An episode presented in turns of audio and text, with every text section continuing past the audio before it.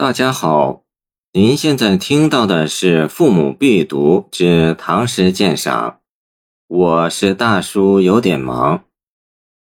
汉江临泛，王维。楚塞三湘接，荆门九派通。江流天地外，山色有无中。俊逸浮浅浦，波澜动远空。襄阳好风日，留醉与山翁。王维中年与晚年诗歌多为遭受挫折后山居演绎的清虚淡远之作，此诗却是他盛年时为数不多的意气风发的作品。从时间上看，开元二十八年（公元七百四十年冬），三十九岁的王维以殿中侍御史身份。赴岭南负责地方官员的考核选拔，即知南选。行踪由长安经襄阳、颍州、夏口至岭南，途经襄阳，公务之余泛舟江上，寄心感怀，遂有此作。从地点上看，汉江从陕南汉中高山和鄂西深谷奔涌而出后。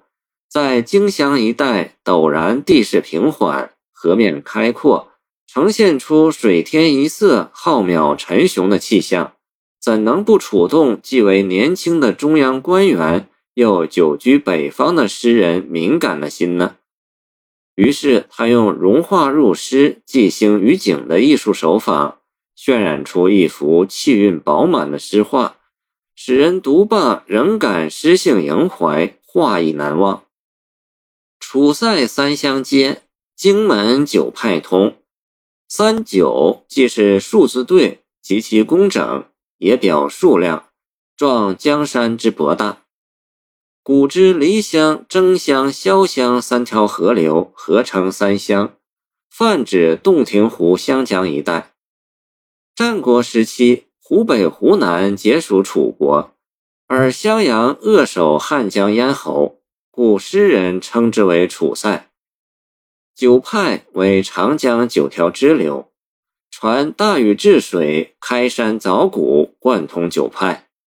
诗人泛舟江上，纵目远眺，浩渺烟波来眼底，怀古之情上心头。首联从大处着笔，用迷蒙浩瀚的水势为全诗谱写了一个沉雄壮阔的背景。江流天地外，山色有无中。既写实景，也写玄感，既富画意，又含禅机。江流、山色本来皆为眼前可见之景，真实存在之物。江水滔滔，推移变幻；山林明灭，生生不息。与常人眼里，这些景物定然使人心旷神怡，流连忘返。但在王维眼里，这些景物却淡远于天地外，有无中，缥缈迷蒙，意味玄远，无以琢磨，难以言说。置身于这辽阔惆怅、逝者如斯的景况，谁能不发出念天地之悠悠的浩瀚呢？见唐陈子昂登《幽州台歌》：“俊逸浮浅浦，波澜动远空。”蓦然又将笔墨从远处收回，转写眼前。浮与动两个动词用的精妙生动，使画面波光交错，动感十足。福州江面风过舟摇，本来随波澜起伏的应是舟与人，但诗人从错觉入手，描写为山光水色中乘意起伏，天空跃动。这是紧接空渺的上联，给全诗增添了几许活力和人间烟火的亲切。尾联，诗人用了个有趣的典故：山翁即西晋山简，字季伦，竹林七贤之一山涛的儿子。据《晋书》记载，他曾任征南将军，长期镇守襄阳，悠游足岁，为酒是丹。当地豪族席家有美丽园池，山简常去那里饮酒。总喝得大醉而归，将其称为高阳池。襄阳是一座文化名城，出过众多历史人物，但因饮酒而扬名的第一人就是删减山界伦了。豪放的李白一到此处就找到一代之音，他的《襄阳歌》就将自己比作山简，醉眼朦胧，反戴白帽，在襄阳街头窃歌窃舞而来。襄阳小儿齐拍手，拦街争唱白铜笛。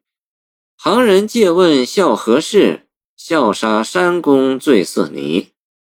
温雅的王维。此时此地也豪兴陡升，襄阳如此风和日丽，江山如画，正应当留下和山翁共谋一醉啊！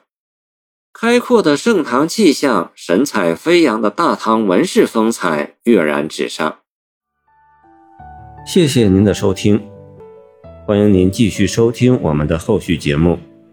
如果你喜欢我的作品，请关注我吧。